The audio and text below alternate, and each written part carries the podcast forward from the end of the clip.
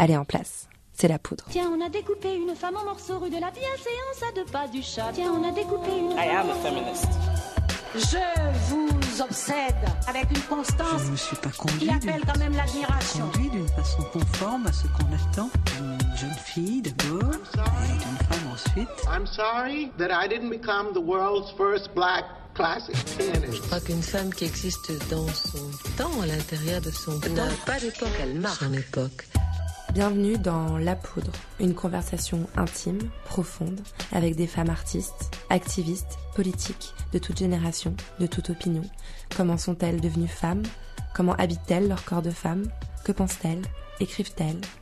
Une fois par an, le 8 mars, journée internationale des droits des femmes, on a l'impression que le féminisme importe. Ça dure 24 heures et on a toutes les raisons de le déplorer. 24 heures, c'est tellement ridicule quand on mesure l'ampleur de la question. Mais c'est mieux que rien, pas vrai? Mon 8 mars, je l'ai passé à la galerie Le Cœur, rue de Turenne à Paris, avec vous, poudreuse, qui étiez venue assister au premier épisode de La Poudre enregistré en public. Il y avait une expo de photos de femmes nues, photographiées par des femmes photographes.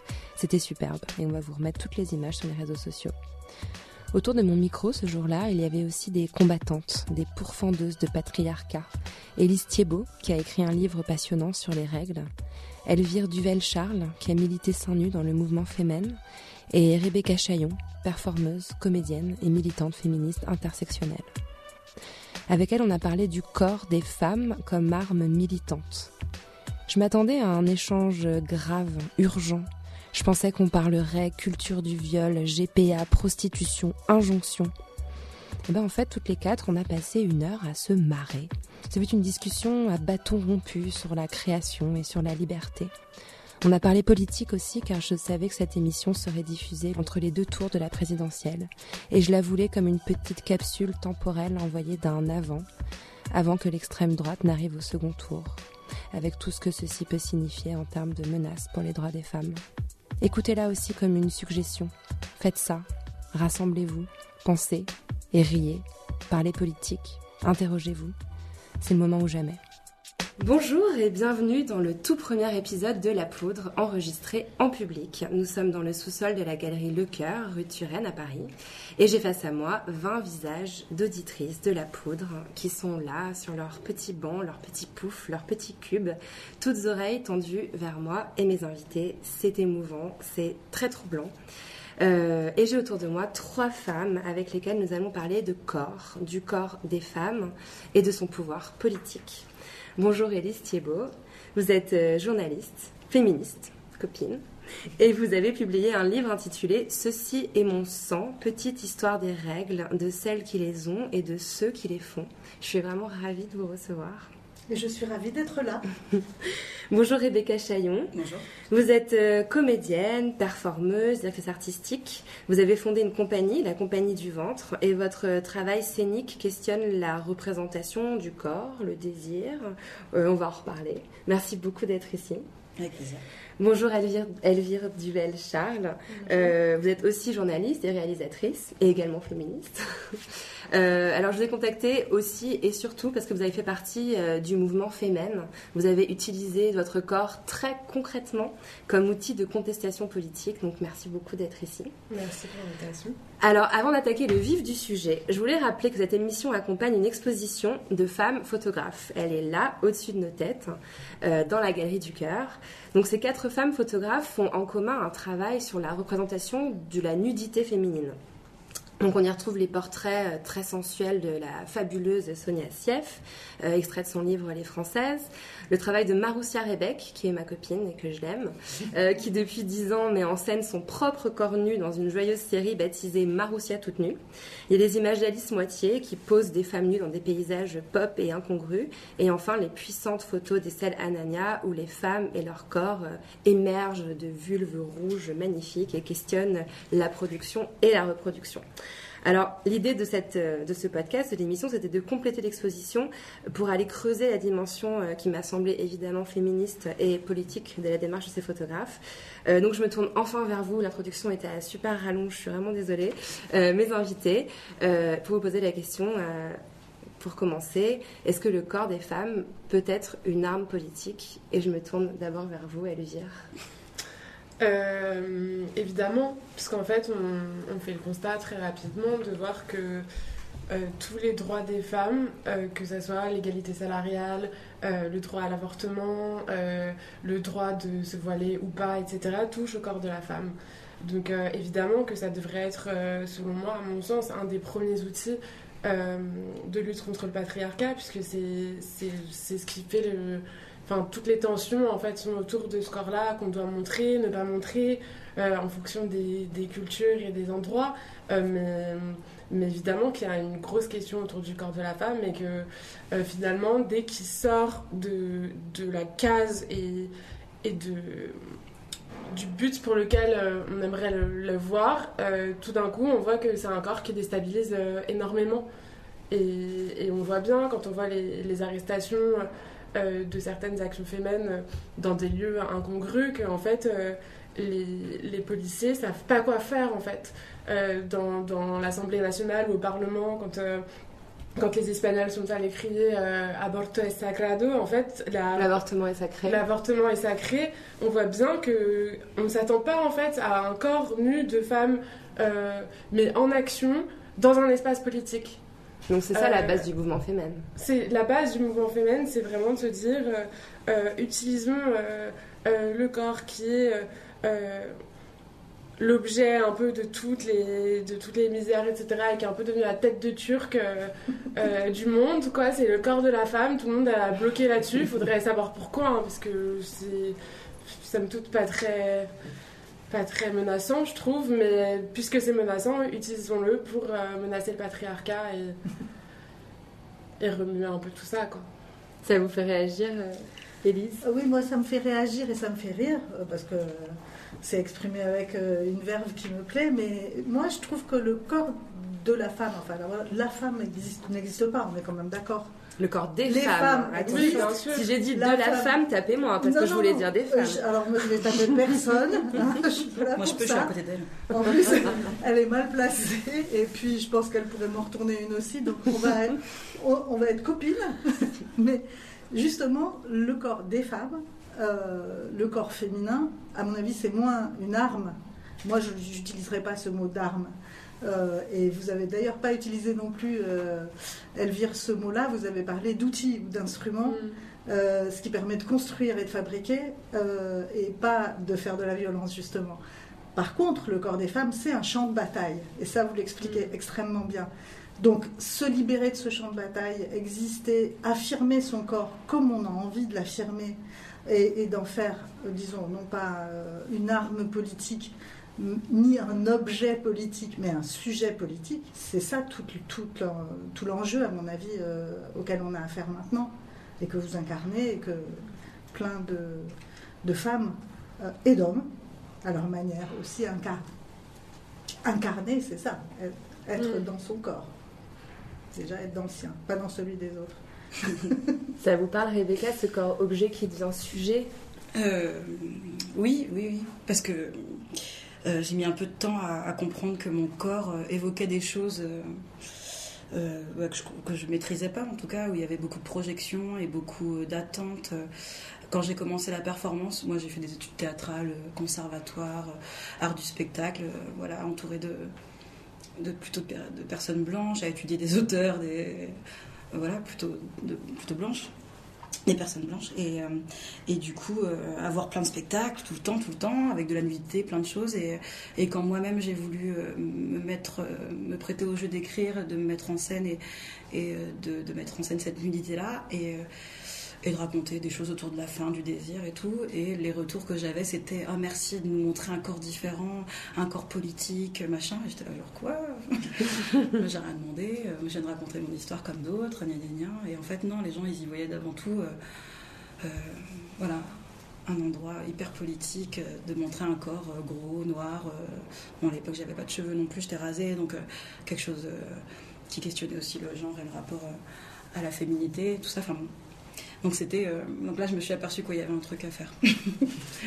Mais vous avez un point commun, et, euh, et- vous venez de très bien l'expliquer, Rebecca, c'est que vous utilisez toutes les trois votre propre corps euh, pour, pour militer, pour éveiller les consciences. Donc je pense à Cannibal, donc, la- qui a- qui est cette, euh, que cette performance scénique que j'ai pas eu la chance de voir en vrai, mais Mm. que j'ai vu un peu en vidéo. Et, et en fait, en gros, vous, vous, vous mangez de la viande crue sur le corps nu de votre partenaire sur scène. Euh, enfin, L'idée, c'est l'amour dévorant, c'est ça le, message qu'il y a derrière. En tout cas, vous vous mettez vraiment en scène, vous donnez de votre personne et de votre corps pour l'exprimer. Euh, Elvire, évidemment, avec vos actions euh, fémènes, je repense notamment à cette, ce happening d'anthologie Notre-Dame de Paris en 2013, qui avait fait beaucoup, beaucoup euh, parler. Et, et même vous, Élise, parce que vous parlez de votre propre expérience de femme menstruée, de votre ménopause, de vos premières règles, de votre vécu, euh, pour, euh, pour questionner sur les règles et sur euh, les règles. qui, qui en découlent.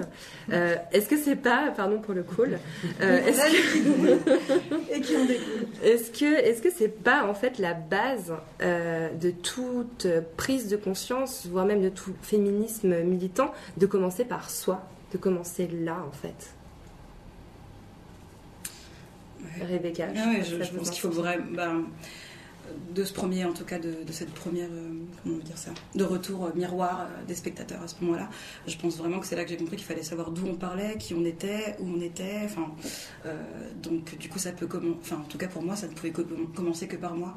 En plus, je lis pas beaucoup d'essais, de trucs et tout, donc la seule expérience ou la seule théorisation possible, elle partait de moi à ce moment-là. Donc utiliser mon corps pour faire passer des choses, pour comprendre des choses. Bon, c'était la base quoi pour moi. Ça l'est toujours un- encore un peu. Après, moi, je suis pas certaine que. Je pense que j'ai eu moins de mal à, à voir euh, l'injustice du sexisme euh, dans des situations où j'étais pas impliquée que pour moi-même. Donc, euh, euh, par exemple, je suis la première à dire à ma copine euh, Mais non, t'es pas grosse, t'es très belle comme ça. euh, euh, alors que pour moi, ça met beaucoup plus de temps. Ça a mis beaucoup plus de temps avant que j'ai ces, ces raisonnements. À comprendre les oppressions que vous subissiez. hein. voilà. Je pense que c'est beaucoup plus. c'est beaucoup plus compliqué en fait. C'est toujours plus simple de le voir chez les autres et de dire mais c'est pas normal qu'on me traite comme ça au travail, c'est pas normal que, que ton mec euh, te traite comme ça, c'est pas normal que, que les mecs dans la rue ils se retournent sur toi et ils te parlent comme ça. Et en fait, quand ça t'arrive à toi, tu tends à minimiser, je pense, euh, euh, la chose. Donc moi je suis pas certaine que que ça soit passé. La partie avant. de là. Je pense que c'est presque euh, mon but ultime, c'est d'arriver à m'appliquer les principes pour lesquels euh, euh, je me bats, qui peuvent être tout simples, hein, mais, euh, mais je trouve que c'est plus compliqué en fait. De... Et j'admire hein, les femmes qui arrivent à, à commencer par là, mais je pense que pour moi c'est beaucoup plus compliqué de. Alors c'était quoi le déclic? Qu'est- qu'est-ce- Parce que c'est quand même quelque chose d'extrêmement fort. Moi j'ai une admiration complètement euh, démesurée pour ce que vous avez fait. Enfin une admiration, en tout cas une, je suis béate. Euh, surtout les images que ça produit, euh, ces corps de femmes nues euh, qui sont parfois embarqués par des hommes armés, sous, le- sous les flashs des photographes. Qu'est- Qu'est-ce qui fait un jour, ok, je vais me dépoitrailler, je vais écrire un slogan anti-FN sur, mon- sur mon dessin et je vais me foutre devant Marine Le Pen Je pense que le déclic, c'est euh, le groupe en fait. Et c'est de. Enfin, moi, mon déclic, clairement, c'est. Je travaillais euh, euh, dans un, un milieu euh, sexiste, comme la plupart de, de- des filles d'entre nous qui travaillent et qui se tapent des réflexions euh, pas très agréables. C'est quoi comme milieu, juste pour... J'étais euh, chez TF1. Ah, ouais, d'accord. C'est ouais, c'est- c'est pas les plus, les plus malins là-dessus. Et, et, et j'ai vu ces images de Femen qui étaient à l'époque pas encore en France, euh, mais qui étaient venues faire une action contre DSK en France euh, qui était hilarante. Euh, où elles étaient habillées en, en soubrette, euh, à chanter Voulez-vous coucher avec moi ce soir en nettoyant devant chez lui. euh, on aurait dit un porno des années 70, mais c'était très drôle. Euh, et le slogan de fin était la, étant la honte ne s'efface pas au lavage. Et en fait, j'ai l'impression qu'en voyant d'autres filles qui s'engagent et qui se mettent en danger, et ben, tu te dis, bah, moi aussi en fait. Enfin, si on est ensemble, ça va bien se passer. Si on est ensemble, on va y arriver et ça va bien se passer. Et par exemple, moi j'étais incapable, j'ai milité pendant 5 ans, mais j'ai toujours été incapable de faire une action seule. Ce qui a été le cas d'autres filles, mais une monoproteste, euh, c'était pas pour moi. Ce qui, ce qui me donnait vraiment envie et le courage et l'énergie d'y aller, c'était de se dire qu'on on est plusieurs et on sait très bien qu'à plusieurs on arrivera à se faire entendre, euh, même si on n'est que trois en fait. Et qu'est-ce qu'on ressent au moment clé? Moment où on est vraiment nu face au patriarcat? C'est un grand moment d'adrénaline. Je pense que c'est mieux qu'un orgasme en vrai.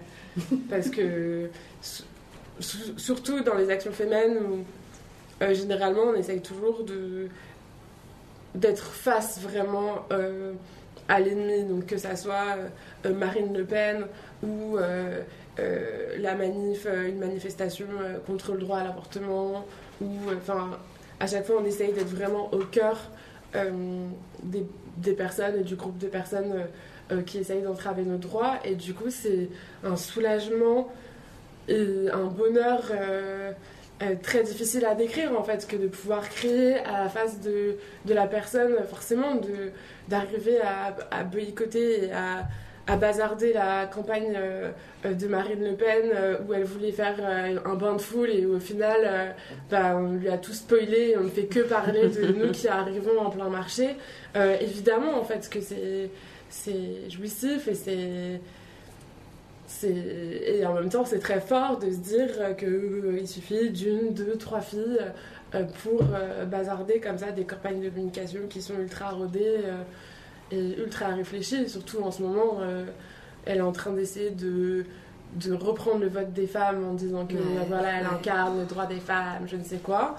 Euh, mais, mais du coup, c'est important de lui rappeler que non. Et c'est important de l'interrompre et d'aller face à elle et de et d'y aller nu justement parce que après il y a aussi ce truc là de la violence que ça peut engendrer qui est complètement disproportionné par rapport à, à ces, ces filles euh, sans armes, sans, sans même euh, un pull ou un manteau pour se protéger des, des poignes. Non, mais c'est en fait finalement l'image la plus forte que, qui est produite par le mouvement féminin, c'est plus l'arrestation que, la, que le happening. Enfin, c'est en tout cas moi ce qui m'affecte le plus. c'est quand je vois ces corps dans les, dans les, dans les bras euh, d'hommes euh, beaucoup plus vêtus, c'est cette image qui, qui, qui, symbolise en fait presque l'oppression féminine, la domination masculine. Et c'est aussi les suites qu'il y a après, c'est-à-dire qu'après ces arrestations euh, qui peuvent être extrêmement brutales, euh, il y a aussi des poursuites, euh, des poursuites, des tribunaux. On est traîné dans les tribunaux, on a des activistes qui sont condamnés à la prison avec sursis, ce qui est quand même euh, gravissimes et elles sont considérées comme des délinquantes sexuelles, c'est-à-dire qu'elles n'ont plus le droit de travailler avec des enfants, par exemple, parce que c'est des êtres dangereux. On, vous, on vous condamne, enfin, on vous accuse de quelle, euh, c'est pensé quelle loi vous violez sexuelle. Exhibition sexuelle, exhibition, évidemment. Ah oui, les nichons, hein, ça passe pas du tout. Et alors parfois non, de, par exemple euh, dans mon cas, ce qui aurait été absurde quand même, parce que m'accuser d'exhibition sexuelle pour avoir sauté sans nu sur la voiture de DSK, alors qu'il a été relaxé pour l'affaire du Carlton, ça aurait été un peu abusé. Euh, donc nous, euh, les activistes de, cette action-là, on a été relaxés, mais en revanche, euh, les activistes, Héloïse Bouton par exemple, à la Madeleine, n'a pas été relaxée. il a coupé d'un mois de prison avec sursis. Et donc là, on en a trois qui vont avoir un double procès. cet été, on verra ce qui se passe, mais ça reste un truc qui qui perturbe un peu de se dire, ben en fait, ça pose des problèmes, mais par contre, les pubs d'Yves Saint Laurent qu'on voit dans la rue, c'est pas un problème. Un peu quand même. Bah, en tout cas, pas au regard de pas la juridiquement. Pas juridiquement. C'est un problème pour nous. tout à fait. Mais juridiquement, ça ne l'est pas. vous avez Mais quand on pense que les poussières elles ont été poursuivies euh, après euh, leur intervention à la, à la, cathédrale du Christ Saint-Sauveur pour hooliganisme, ça fait quand même un drôle parce qu'elles ont chanté euh, dans l'église. C'est un grand truc des pays de l'Est, ça, hooliganisme. Est-ce que, Élise, cette histoire de commencer par soi, euh, vous, vous inspirez quelque chose? Oui, ça m'inspire quelque chose parce que euh, au moment où j'ai commencé à m'intéresser euh, au sujet des règles, en fait, j'étais en train d'écrire un, essai sur, sur qu'est-ce que c'était pour moi être une femme. Et je revenais toujours sur cette question des règles et en me disant, et c'était en plein pendant ma ménopause, donc au moment où mes règles était en train de s'arrêter. Et je me suis rendu compte que cette oppression intériorisée, elle était passée par là euh, pendant 40 ans, et euh, que j'avais été, euh, comme vous le disiez très justement, un peu opprimée comme M. Jourdain faisait de la prose, sans le savoir. Je m'en étais pas aperçue, et je m'étais pas, j'avais pas pris conscience du fait qu'il y avait évidemment un impact sur une vie de femme, qui est que pendant 40 ans, on va avoir ses règles. Ces premières règles, c'est ce par quoi on vous dit, ça y est, tu es une femme. C'est ce par quoi on est désigné femme. Et après, pendant 40 ans, une semaine par mois, on est supposé en avoir honte. On est supposé être mal à l'aise, on a du mal à acheter euh, des tampons et des serviettes en étant euh, complètement détendu. On demande ça à voix basse à une copine. Et ce phénomène qui est parfaitement naturel, enfin parfaitement naturel est même un mot euh, stupide, mais en tout cas très courant dans nos vies, on est censé en avoir honte. Et je me suis dit que ce par quoi on est désigné femme, ce soit également ce qui est supposé nous faire honte, qui nous fait désigner comme impurs dans toutes les grandes religions, c'est quand même un gros problème dans la constitution de notre identité depuis qu'on est adolescente et ensuite pendant toute la durée d'une vie de femme. Alors est-ce que euh, je vais faire l'amour pendant que j'ai mes règles? Est-ce que j'en ai envie? Est-ce que j'en ai pas envie? Etc. Donc évidemment que de, d'écrire là-dessus, c'était écrire sur ma propre expérience parce que bah, il y a des tas d'autres problèmes dans le monde, euh, il y a euh, la fonte des glaces, il y a... mais celui-là, je l'ai vécu dans mon corps pendant effectivement 40 ans. Donc partir de mon, mon expérience à moi, c'était indispensable. Et c'était la base même de ce qui m'avait fait écrire. Mais euh, par ailleurs, il y avait aussi autre chose, c'est que quand j'ai commencé à soulever un tout petit peu le couvercle de cette histoire des règles, je me suis rendu compte que ça couvrait un champ culturel absolument énorme. C'est un peu euh, l'origine euh, de, notre culture, des inégalités, euh, avec, si on commençait à, faire la somme de tout ça, je, ne m'en sortais pas, puis je me disais, mais je suis pas anthropologue, je suis pas sociologue, je suis pas médecin, quelle est ma légitimité pour parler de ça? Je me dis, ah ouais, mais après tout, j'ai quand même eu mes règles pendant 40 ans. Donc, finalement, je devrais pouvoir être en capacité d'être la plus experte sur euh, cette question et de voir de quelle manière ça m'a traversé, de quelle manière je l'ai traversé, euh, et qu'est-ce que j'aurais à dire sur euh, les assignations, les images qui sont renvoyées sur le fait d'avoir ces règles en tant que femme aujourd'hui. Donc oui, ça a beaucoup de... Et quand je vous entendais, je repensais, parce que en, faisant toute cette euh, recherche, euh, je repensais à Artémis et à ses oursonnes, euh, parce que l'un des... Bah, il y a plein de mots pour désigner les règles, mais l'une l'une des expressions que je préfère, c'est avoir ses ours. avoir ses ours, c'était comme ça qu'on désignait avoir ses règles dans ma famille. Et je me suis demandé, mais tiens, d'où ça sort? Pourquoi on dit avoir ses ours pour avoir ses règles? Et il y a deux explications. Il a une qui dit, ça serait peut-être une abréviation du mot avoir ses jours. Euh, avoir ses jours, c'est les jours où on saigne. Et puis il y avait une autre explication qui était que les, les, euh, ours, euh, enfin l'ours, c'est l'emblème d'Artémis, et Artémis, elle régnait sur les femmes menstruées et les femmes qui accouchaient.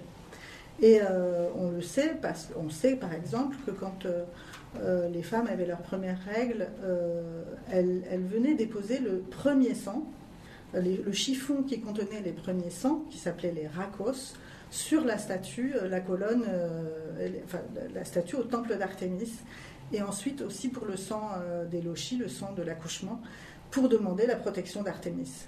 Et Artémis, elle avait aussi une, grande fonction, son nom veut dire ours, c'est une déesse lunaire, donc elle règne vraiment sur tout ce qui concerne les menstruations. Euh, euh, les, jeunes filles étaient données euh, à Artémis, elles faisaient leur, éducation. C'était des oursonnes. elles apprenaient à tisser, elles apprenaient le, cycle menstruel, elles apprenaient à chasser, puisque c'est aussi Artémis, c'est Diane chez les Romains, c'est la déesse de la chasse. Et euh, elle participait à tous les grands rites, dont les chasses sacrées, mais pas seulement, et les mystères. C'était des, moments d'initiation euh, secrète. Le dernier stade de leur initiation consistait à courir nus, et particulièrement les seins nus, autour d'un feu. Et chaque fois que quand j'ai vu arriver les fémènes, je me suis dit Ah, ça y est, Artémis revient, elle va nous sauver, on va s'en sortir, on va récupérer. Euh, ce pouvoir, c'était la déesse euh, la plus puissante, hein, celle qui régnait sur la vie et la mort, et sur la grandeur des femmes. il fallait surtout pas offenser Artémis, euh, Sinon, euh, on, risquait extrêmement cher. Alors, ce qui est intéressant, c'est que en posant cette question, j'étais quasiment sûre que les mots euh, honte, censure, invisibilité allaient apparaître, et vous les avez employés euh, toutes les trois. Euh, moi, la question du coup qui en a découlé, c'est que est-ce que finalement, vu que le corps des femmes, apparemment, on le préfère caché, ou on le préfère en tout cas dans un endroit bien, bien défini où il ne sort pas de son cadre, est-ce que le fait de se mettre nu, c'est pas une façon d'être vu et même d'être entendu? Est-ce que c'est pas en fait, on n'a pas le choix quoi? Si, mais je pense qu'évidemment qu'on a le choix. Euh, je pense que c'est un choix que de le faire, de la même façon que ça pourrait être un choix de décider de se voiler euh, euh, dans une société où on nous pousse à Mhm. nous découvrir. Enfin, je pense hein, que euh, on voit bien les, les jeunes des, des printemps euh, arabes qui ont décidé de mettre le voile parce qu'on leur interdisait. Pour moi, c'est c'est un choix, c'est une autre façon de lutter. Et, et je pense qu'on a, on a toujours le choix, mais je pense que c'est aussi quelque chose qui nous impacte plus aussi en tant que personne sur notre euh, trajectoire personnelle que de se réapproprier notre corps. Et ça passe aussi par là, en fait, ça passe par changer l'image de ce corps, euh, euh, surtout nu, qu'on a l'habitude de voir, en tout cas en France, euh, qu'on voit énormément en fait de, de corps dénudés dans le cinéma, dans la publicité. Et, et où en fait on a toujours plus ou moins les mêmes schémas de euh, soit la femme fatale, soit euh, la femme douce, euh, à l'écoute et là pour plaire à l'homme. Et je pense que c'est important en fait de dire que notre corps il peut aussi nous servir à nous et pas juste euh, à plaire à l'homme ou à sa partenaire. je pense que c'est Ou à vendre aussi des ou objets, à des vendre. produits. Ouais, je pense que c'est c'est une façon de ouais, c'est une façon de faire, mais je pense qu'on a que c'est pas une c'est pas la seule façon. En fait, c'est la sortie du cadre qui compte. C'est la sortie du cadre, ouais, mais par exemple, moi j'adorerais avoir un groupe d'activistes qui balance des tampons usagés euh, sur François Fillon. C'est jouable, euh, hein Non, mais ça serait génial. On est combien là? Il faudrait qu'on synchronise un peu tout avant. 8 mai. 8 mars, pardon, 8 mars. Non, 27 mai, c'est euh, la, la journée de l'égalité menstruelle. Moi, je pense qu'on peut faire. Ah, le C'est la 27 mai, mais ce sera trop tard. Ce sera trop tard. Enfin, la campagne ça serait un autre mode d'action qui Mais serait je- tout aussi Mais je puissant pense et qu'on aura des adversaires déjà le 27 mai euh, qu'on pourra définir Ouais. ensemble. Oui, c'est vrai, comme ça, on n'aura pas fini. Tout à De toute façon, ça va continuer longtemps. Ouais. On est reparti juste pour 50 quelque chose. On n'est pas tiré d'affaire. ouais. Mais il y a des femmes qui avaient envoyé leur petite culotte euh, à l'Assemblée au moment de, la taxe tampon. Mm. Et je trouvais ça génial et je pense que c'est très visible aussi. hein, besoin de- Mm. d'être nu pour être entendu. euh. Qu'est-ce que vous en pensez, Rebecca, de cette question? Est-ce qu'il faut euh, transgresser alors? Est-ce que, c'est, est-ce que la clé pour être entendu, pour être vu, c'est transgresser? Non. Non. Il y a quand Non, même quelque chose. y a- en tout cas, À mon endroit, c'est euh, un tel. euh, comment dire? Il y a une certaine violence reçue, donc ma violence à moi, ça va être. Euh, euh, de, me faire plaisir et de montrer ce corps que j'ai pas le droit de montrer entre gros guillemets ou, qui est pas visible euh, dans la télévision, qui est pas décrit dans les livres. Enfin, ça dépend de quelle lecture on a, mais en tout cas, je m'y suis pas retrouvée, donc j'avais très très besoin de le montrer. Je suis complètement exhibitionniste. Chez moi, j'ai pas de rideau. Et du coup, euh, mes voisins à Montreuil sont ravis.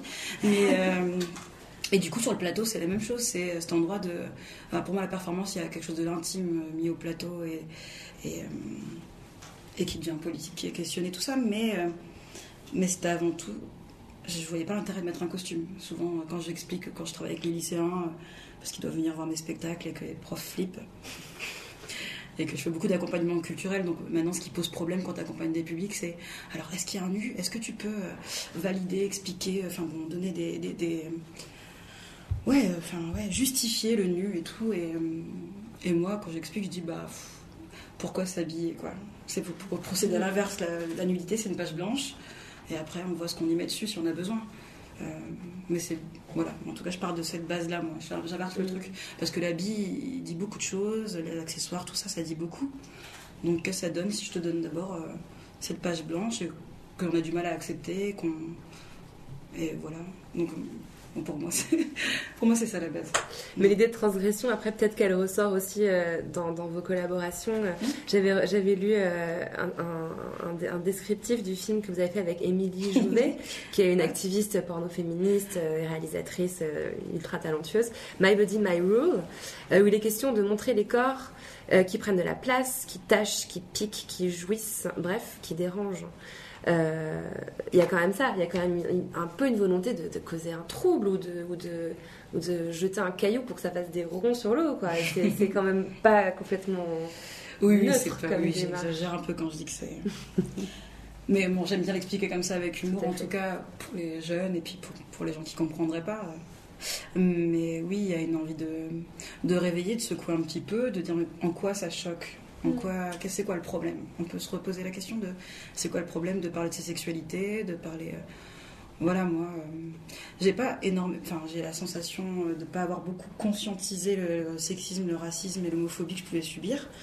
Mais par contre, une fois que j'ai compris où ça se situait de manière systémique, j'étais complètement euh, survoltée. Donc, il fallait que j'agisse partout, à tous les, tous les endroits où ça me, moi ça me dérangeait pas, il fallait que j'y sois, quoi.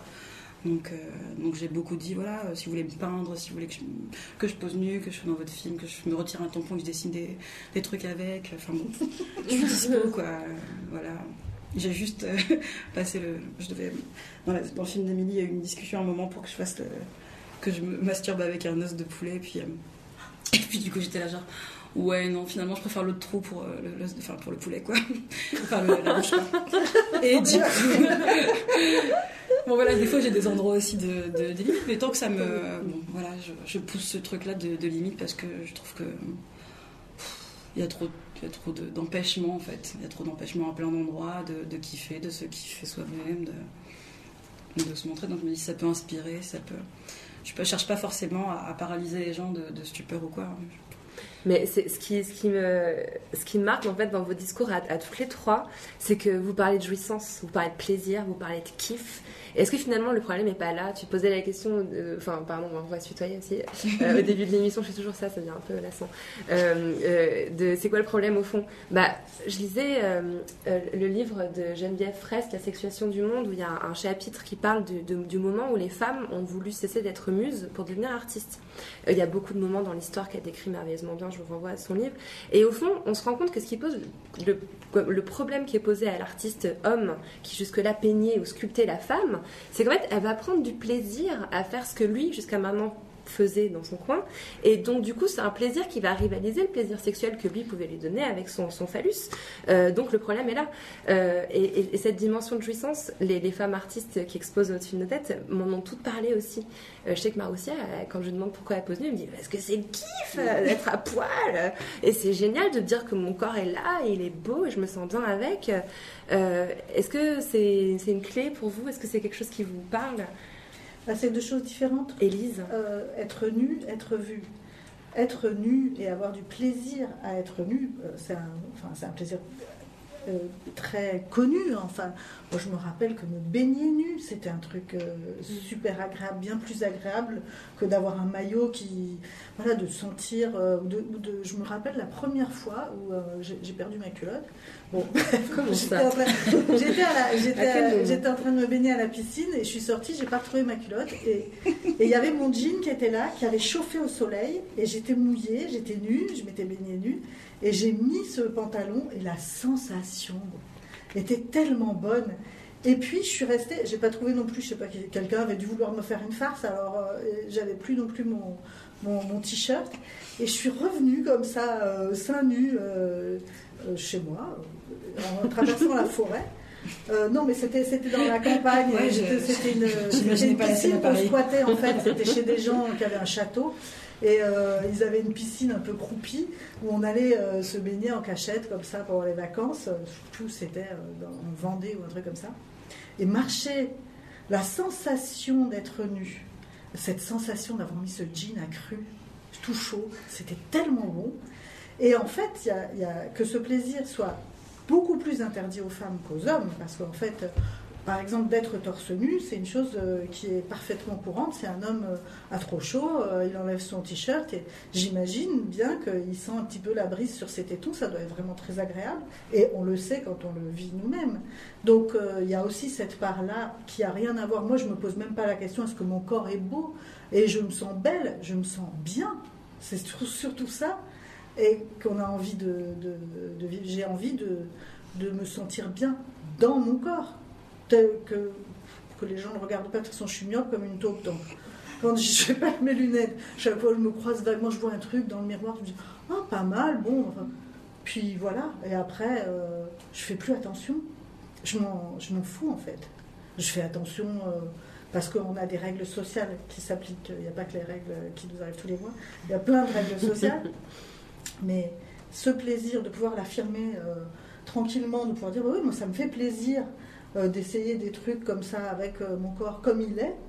Mais bon, après, il y a la- le caractère performatif que moi, évidemment, je n'ai pas fait à part en expliquant en 40 ans de mes règles dans un livre, mais c'est à rien à voir avec le fait d'exposer C'est son quand même une corps. performance. C'est exposer, voilà, c'est c'est pas de- du même registre.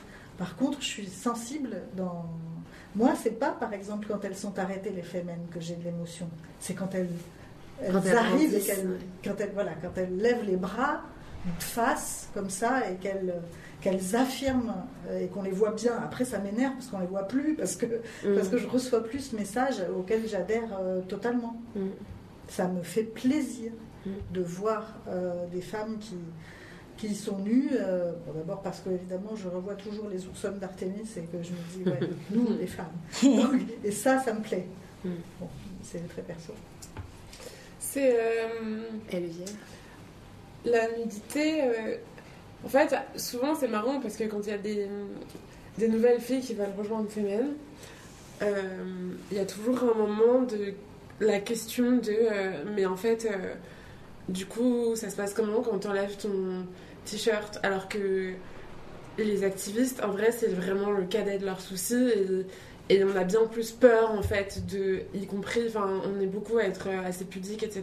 Mais il y a il y a ce truc là de ok moi j'ai peur que ça se passe pas bien de me faire reconnaître de pas réussir à monter sur euh, la barricade ou je ne sais quoi mais la question de d'enlever son t-shirt euh, on se la pose pas vraiment Euh, et, en même temps ce qu'on leur explique du coup c'est mais en fait euh, euh, euh, par exemple moi quand je fais du topless à la plage, j'entends, c'est rarissime et ça va vraiment être parce que je suis toute seule ou juste avec ma euh, sur une plage abandonnée ou dans le jardin ou enfin dès que ou parce que j'aime bien ça mais dès qu'il y a des gens autour je me sens pas tout à fait à l'aise et ouais j'aime pas trop Euh, alors que quand euh, dans le cadre d'une action politique euh, ce moment où on enlève le t-shirt c'est le moment où on se sent être pour le coup avoir une armure vraiment et être en tenue de combat et, et désarmer complètement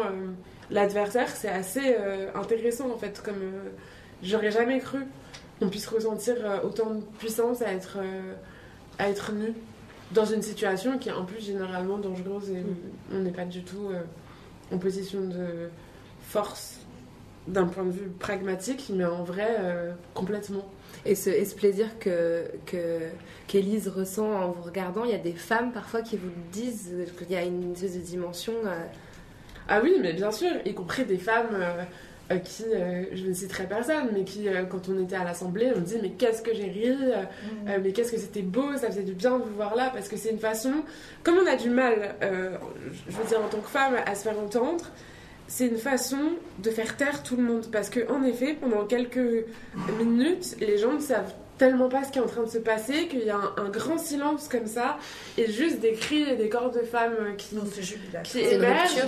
Et du coup, c'est vraiment une façon de dire bon, bah là, t'as plus le choix, t'es obligé de nous entendre.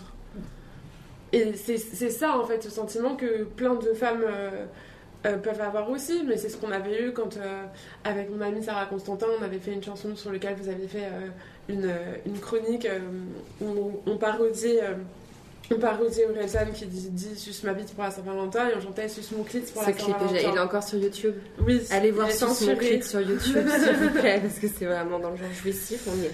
Et il y a plein de femmes qui, après cette chanson qui était à la base une blague et qui après est devenue quelque chose de plus révoltant parce qu'il a été censuré, etc. Enfin, c'était assez absurde, mais qui ont adoré cette chanson en disant mais c'est jubilatoire parce que ça fait du bien. Enfin, c'est tout ce qu'on n'a pas pu dire et qu'on ne dirait pas de manière naturelle puisque de toute façon ces paroles sont stupides, sexistes ou pas sexistes, c'est pas très intéressant. Mais du coup, de renvoyer euh, cette violence et de se faire finalement entendre euh, de manière euh, humoristique et juste bah ouais je suis une fille et je parle de clit et j'ai mis un tampon on met un tampon usagé en me disant je vais te faire bouffer mes tampons usagés je ne sais quelle autre tournure de phrase charmante Euh, mais c'est une façon de, de reprendre le pouvoir. Et je pense que c'est important aujourd'hui de pas avoir peur euh, euh, d'être nu de parler de règles de d'oser être d'oser s'imposer dans l'espace public aussi sur le niveau euh, de la sexualité Mais ce qui est intéressant, c'est que le clip d'Orelsan donc n'a jamais, enfin, la chanson en tout cas n'a jamais été euh, jugée euh, illégale euh, ni censurée. Votre clip, dans, au bout de 24 heures, il n'était plus sur YouTube parce Il que ça, plus sur YouTube. ça ne passe pas en fait. pour contenu La censure sexuellement explicite. Et ça me fait penser aussi à des choses dont vous parlez dans votre livre, Élise, concernant par exemple les images de règles. Et, euh, et bon, genre, il y a les- le, public qui est là euh, aujourd'hui euh, a été euh, beaucoup recruté via Instagram. Sur Instagram, ça passe pas une image de sang, de règles. Il y a une photo très célèbre d'une jeune femme sur un lit, voilà. Alors que bon, je me coupe le doigt, je monte le sang de mon doigt, bah, il n'y a aucun souci. Com- comment, comment on explique ça, cette censure, ce tabou sur, sur tout ce qui vient de notre corps? Bon, alors, c'est pas, c'est pas le tabou sur tout ce qui vient de notre corps. Parce qu'il n'y a pas le même tabou sur le sperme. Le Euh, bah, de je parlais de notre corps c'est en tant pas que femme, hein. Non, mais je veux dire tout ce qui vient du corps. euh, c'est. Non, mais voilà, il n'y a pas de D'ailleurs, tabou c'est sur en le sperme, Angleterre, mais non Il me semble qu'ils bah, ont, ont interdit en Angleterre les éjaculations féminines dans les pornos. Ah Ah bon? Bon Mm. Pardon. Je m'en vais. Rebecca est traumatisée. Je suis traumatisée. Non, mais le, le, le, le Non, tabou, non, je voulais bien dire évidemment notre le corps. tabou en du sang femme. menstruel, il est spécifique et il, a, il est à l'origine du monde, pour le coup. Il faut se figurer la chose. Euh, en fait, euh, quand euh, au- au- dans- il y a, je sais pas, 30 000 ans, euh, 40 000 ans, 100 000 ans, une femme avait ses règles. Ça envoyait un signal euh, aux hommes qu'elle était potentiellement fécond- fécondable, puisque ça voulait dire qu'elle n'était pas enceinte. Donc c'est une invitation à venir planter la graine. Gros souci, c'est pas du tout le moment où on est fertile, effectivement, puisque ça, ça va arriver 12 jours plus tard. Donc, à, à partir de là, tout s'organise, tout part en sucette, si je puis dire, puisque on- tout commence à, se décaler et ce sang euh, devient euh, divinisé euh, pour, énormément de raisons, entre autres parce que c'est le signe de la fertilité. Et. et interdit, parce qu'il fallait beaucoup de choses. Il fallait vraiment, pour, pour empêcher des gens de faire l'amour, pour empêcher les gens d'avoir des relations sexuelles et de suivre leurs désirs, il faut y aller très très fort. Il faut dire tu vas mourir. Si tu as des relations sexuelles maintenant, tu vas mourir. C'est pour ça, c'était la condition pour assurer la survie de l'espèce. On ne serait jamais ici euh, pour parler euh, des règles s'il n'y avait pas des gens qui avaient dit c'est interdit d'avoir des relations sexuelles pendant les règles. Il faut attendre. Et il va falloir s'organiser pour ça. Ce sont plusieurs anthropologues disent qu'en fait, ce sont les femmes qui se sont retirées et qui se sont retirées ensemble pour interdire aux hommes l'accès à leur corps. Parce qu'elles avaient calculé, et elles étaient les premières en capacité de calculer leur cycle. Elles sont aussi, euh, d'après des anthropologues très sérieux, les C'est mon truc préféré. inventrices de mathématiques. Des mathématiques. Donc, On a inventé les les, maths en premières- comptant nos les jours premières cycle, tables, voilà, les premières tables mathématiques euh, sont des tables euh, qui, qui calculent le la durée d'un cycle et celle d'une grossesse en fonction du cycle lunaire. Pourquoi c'est tabou? Euh, y il y, a plein d'explications. Les connaître, euh, ça nous permet d'en jouer euh, beaucoup plus parce qu'on se dit bon bah maintenant euh, la survie de l'espèce c'est plus vraiment le problème. Maintenant ça serait essayer d'être un peu moins un, un peu moins nombreux sur Terre, de peut-être produire un peu moins de déchets. ce qui voudrait dire peut-être avoir un peu moins nos règles. Combien, combien Une tonne et demie de tampons dans une vie à peu près? Une tonne et demie de tampons. euh, et, euh, Ça fait réfléchir quand même. bah, ouais, ça, ça fait réfléchir. Mais il faut voir que euh, même si les règles, c'est vieux comme le monde, euh, c'est la première fois dans l'histoire de l'humanité qu'on les a autant. 450 à 500 fois dans une vie, euh, c'est du jamais vu. Ça n'est jamais arrivé dans l'histoire euh, des femmes. Alors on prétend que c'est naturel d'avoir ces règles. En fait, c'est absolument pas naturel. Les femmes préhistoriques, elles avaient une centaine de fois, voire même beaucoup moins, leurs règles au cours d'une vie. D'abord, elles avaient leurs règles beaucoup plus tard, 18-20 ans, on pense, hein, chez les femmes préhistoriques, elles avaient leurs premières règles.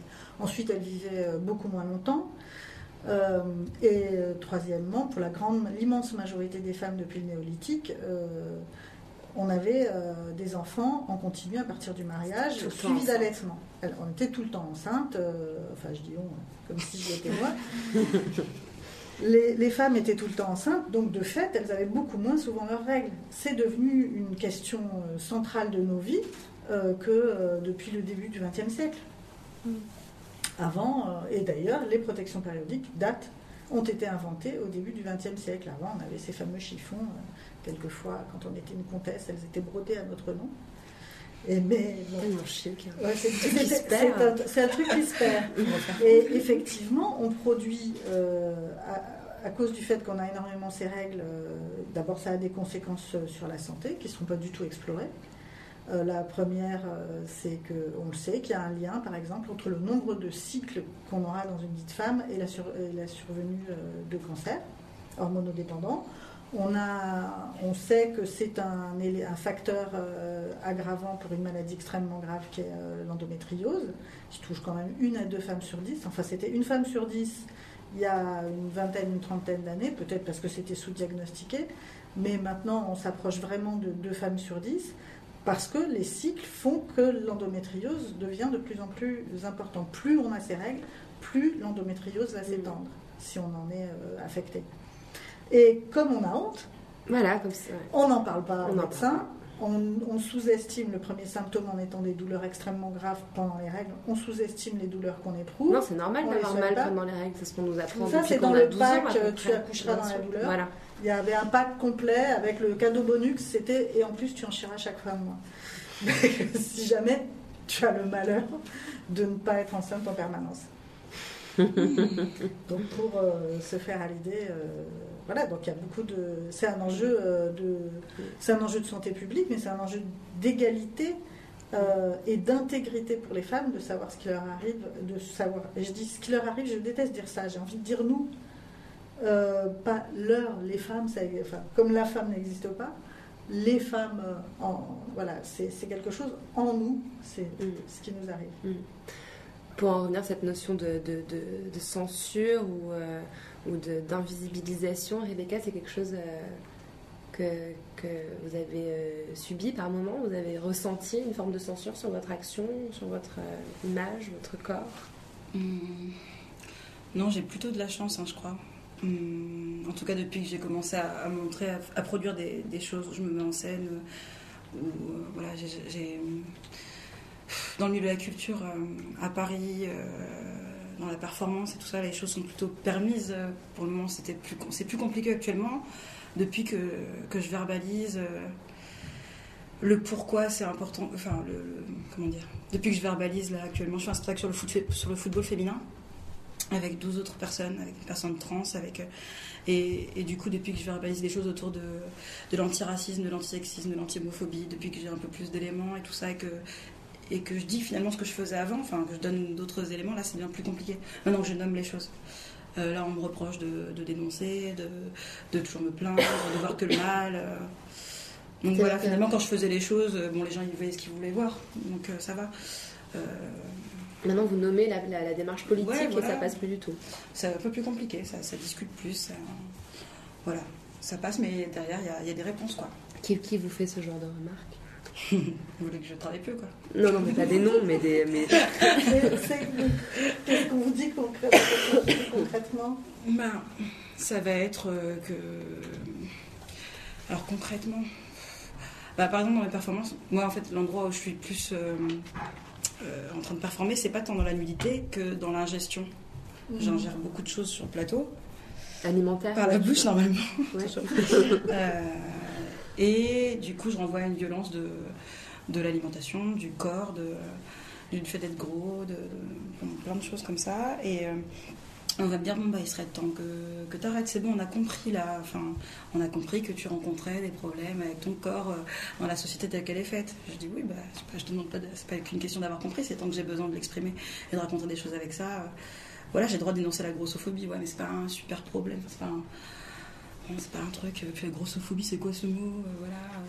Euh, bon, ça va être des trucs comme ça. Ça va être. euh, bah, aussi sur ce truc à la nudité aussi, de pourquoi, pourquoi rester nu, pourquoi à un moment pas avancer dans autre chose. Enfin bon, bref, les gens, ils C'est commencent à- questionné en permanence en fait. Ouais, voilà. Mais, mais encore une fois, je me trouve assez chanceuse dans l'endroit où je suis, euh, protégée par la bulle. C'est plus compliqué euh, dans la famille, c'est plus compliqué euh, Ouais. euh, dès que je sors de Paris, dès que je retourne dans ma Picardie ou des trucs comme ça. Enfin, c'est c'est autre chose, quoi. L'art et la culture, c'est un endroit effectivement où, où les femmes trouvent des moyens de s'exprimer, où la transgression en fait est plus autorisée et elle est même attendue. Oui, mais après, du coup, comme il y a moins de femmes, enfin, quand même la- à la direction des lieux, euh, dans les choix, dans les programmations des théâtres, euh, on est beaucoup, enfin, c'est beaucoup d'hommes. Il y a le collectif HF qui travaille à l'égalité homme-femme dans les milieux de la culture, euh, faisait des, des sondages, s'apercevait qu'il y avait 80% de programmation euh, de metteurs en scène hommes, de textes d'hommes. Dans la cour de nord du Palais des Papes à Avignon, euh, sur euh, 66 ans de festival, 70 ans de festival, il y a Marguerite Yourcenar, mais encore montée par extrait. Enfin bon, c'était que des choses comme ça. Donc du coup, euh, comme elles sont pas sur les plateaux, que c'est pas leurs histoires qui sont racontées, et après quand on rajoute la notion de personnes, de femmes racisées euh, ou, ou d'autres discriminations, bon là ça sert plus à rien de, de compter, il n'y a plus rien. Mais euh, donc c'est à cet endroit-là quand il y a une censure qui existe, mais une censure, euh, ouais, pas invisible, mais un peu quoi. Systémique. Ouais, voilà. Donc c'est à cet endroit-là. Donc forcément. On censure euh, même pas quelque chose dont on nie l'existence. c'est ça, c'est ça, ça n'existe pas. Il n'y a on pas. ne permet pas d'exister. Il n'y a pas besoin, ça on ne forme pas, il y a pas, si elles sont pas là, c'est qu'il n'y a rien à dire, il n'y a rien à faire, c'est qu'elles sont pas douées, c'est qu'elles n'ont pas les compétences de. C'est sans fin, c'est le même système qui se reproduit euh, dans ce microcosme théâtral, quoi. Mais euh, bah, le fait d'être d'être l'exception aussi, enfin, c'est vraiment comme le pendant de- de- du racisme. On va voir les gens qui sont mé- méchants, racistes, puis on va voir les gens qui sont exoti- qui, qui adorent l'exotisme, qui sont fascinés, qui veulent Mm. tous coucher avec toi. Bon, voilà. Enfin, en tout cas, je rencontre ça. et, euh, et ben là, dans le milieu du, spectacle, en tout cas, dans ce que je rencontre, c'est un peu, c'est un peu ça. Soit on n'en a pas besoin, euh, voilà, donc on nie, on censure et tout. Soit du coup, tu deviens un peu l'exception On et tu as la porte ouverte fait. à tout. Mm. Euh, moi, je me- j'arrive un peu à un moment où j'ai la porte ouverte à plein de trucs. Donc, du coup, je passe même devant d'autres personnes qui ont peut-être plus bossé, plus machin, plus, ou qui ont peut-être plus, de- enfin, à mon sens, plus de légitimité. Mais bah, j'arrive à un endroit où on a besoin, donc tu vas, enfin, prendre une place un peu de, de quota, enfin, de, pas, enfin, je suis dans un entre-deux, donc c'est hyper. euh, c'est hyper compliqué parfois. Moi, je suis très contente d'être à ma place et je me dis que j'ai du pouvoir pour amener les copines, les sœurs et tout ça. Et, euh, et à la fois, euh, c'est compliqué d'être porte-parole. Euh, Moi, j'ai pas demandé d'être porte-parole, j'ai pas demandé à être.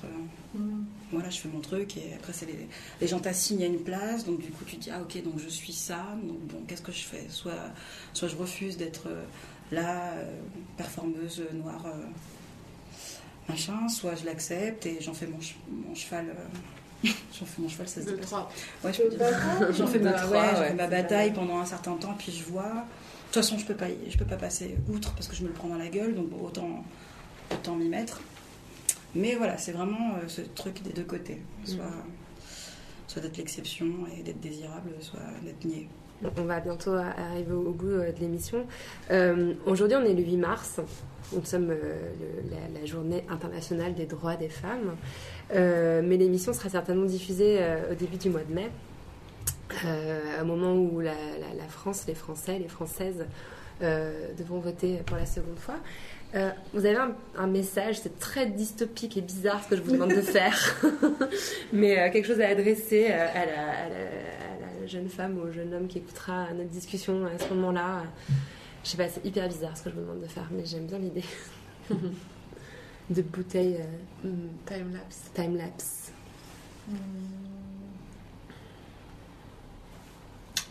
C'est une grosse colle là. Oui, on est là. Là, vous pouvez. Finalement, mon message qui est pas forcément pour, euh, pour cette période-là, mais qui est valable dans l'absolu, mais qui sera sûrement encore plus à ce moment-là, c'est euh, en rencontrant beaucoup de jeunes lycéens pour leur TPE, etc., on se rend compte que la jeunesse euh, est de moins en moins engagée et de plus en plus euh, désillusionnée, ce que je peux comprendre euh, parce que je le suis aussi. Euh, Engagée ou, ou, ou votante? Euh, les deux, Mm. parce qu'on peut être engagé et ne pas voter. Là, C'est pour ça que je choix. voulais faire la nuance. ouais. Donc je ne ferai pas d'appel à voter car euh, je comprends tout à fait ceux qui, ceux qui, n'appellent à, qui appellent à ne pas voter. Je ne sais pas où on en sera et personnellement je voterai mais je, voilà, je, je ne ferai pas la morale à ceux qui décident d'aller voter blanc. Euh, en revanche, euh, je pense que c'est important de, s'engager. Euh, pas forcément pour des causes féministes, mais je pense qu'on a tous euh, à cœur des, des causes euh, qui nous, qui nous parlent. Et je pense que c'est important de montrer un visage de la jeunesse qui veut changer les choses.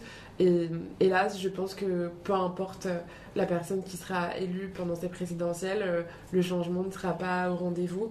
Et je pense que c'est par les militants et par les citoyens que le changement peut avoir lieu donc je, je ferai un appel à la mobilisation et, et à l'engagement euh, politique euh, et militant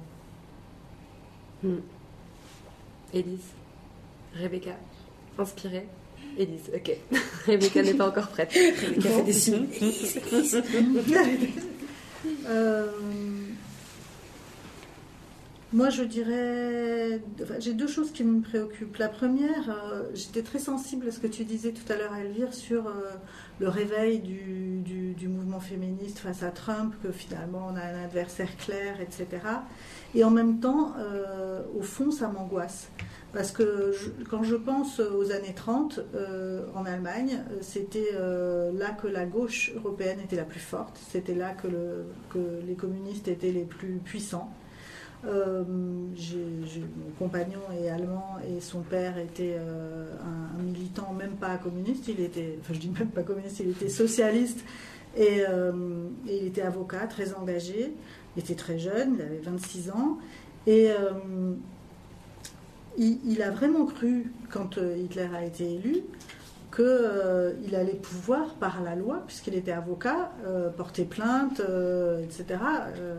Et puis il s'est rendu compte que, quand il y avait des injustices, puis il s'est rendu compte très rapidement que ce n'était pas possible. Euh, et puis le jour où, euh, sur la mairie euh, de sa ville, on a hissé le drapeau nazi, il a envoyé une lettre de protestation en disant, et, on parle là de 1934, euh, le moment où ça s'est passé, euh, en disant euh, qu'il il s'opposait à ça, que c'était euh, contre, que c'était illégal. Premièrement parce qu'on ne doit hisser que le drapeau de l'Allemagne, et deuxièmement parce que le, fait de hisser le drapeau nazi était une insulte directe à la population juive de sa ville, puisque Hitler avait annoncé sa volonté d'en finir avec le peuple juif. Lui-même n'était pas juif. Il s'est retrouvé emprisonné. Il a été exilé pendant cinq ans euh, et, euh, et il a survécu. Quand il est revenu, tout l'appareil euh, politique et juridique était encore détenu par des nazis.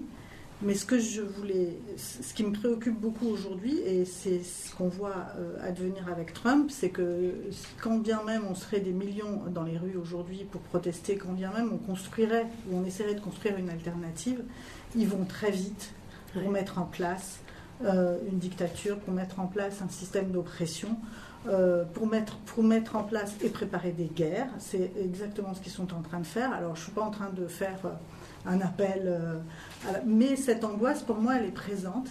Et je,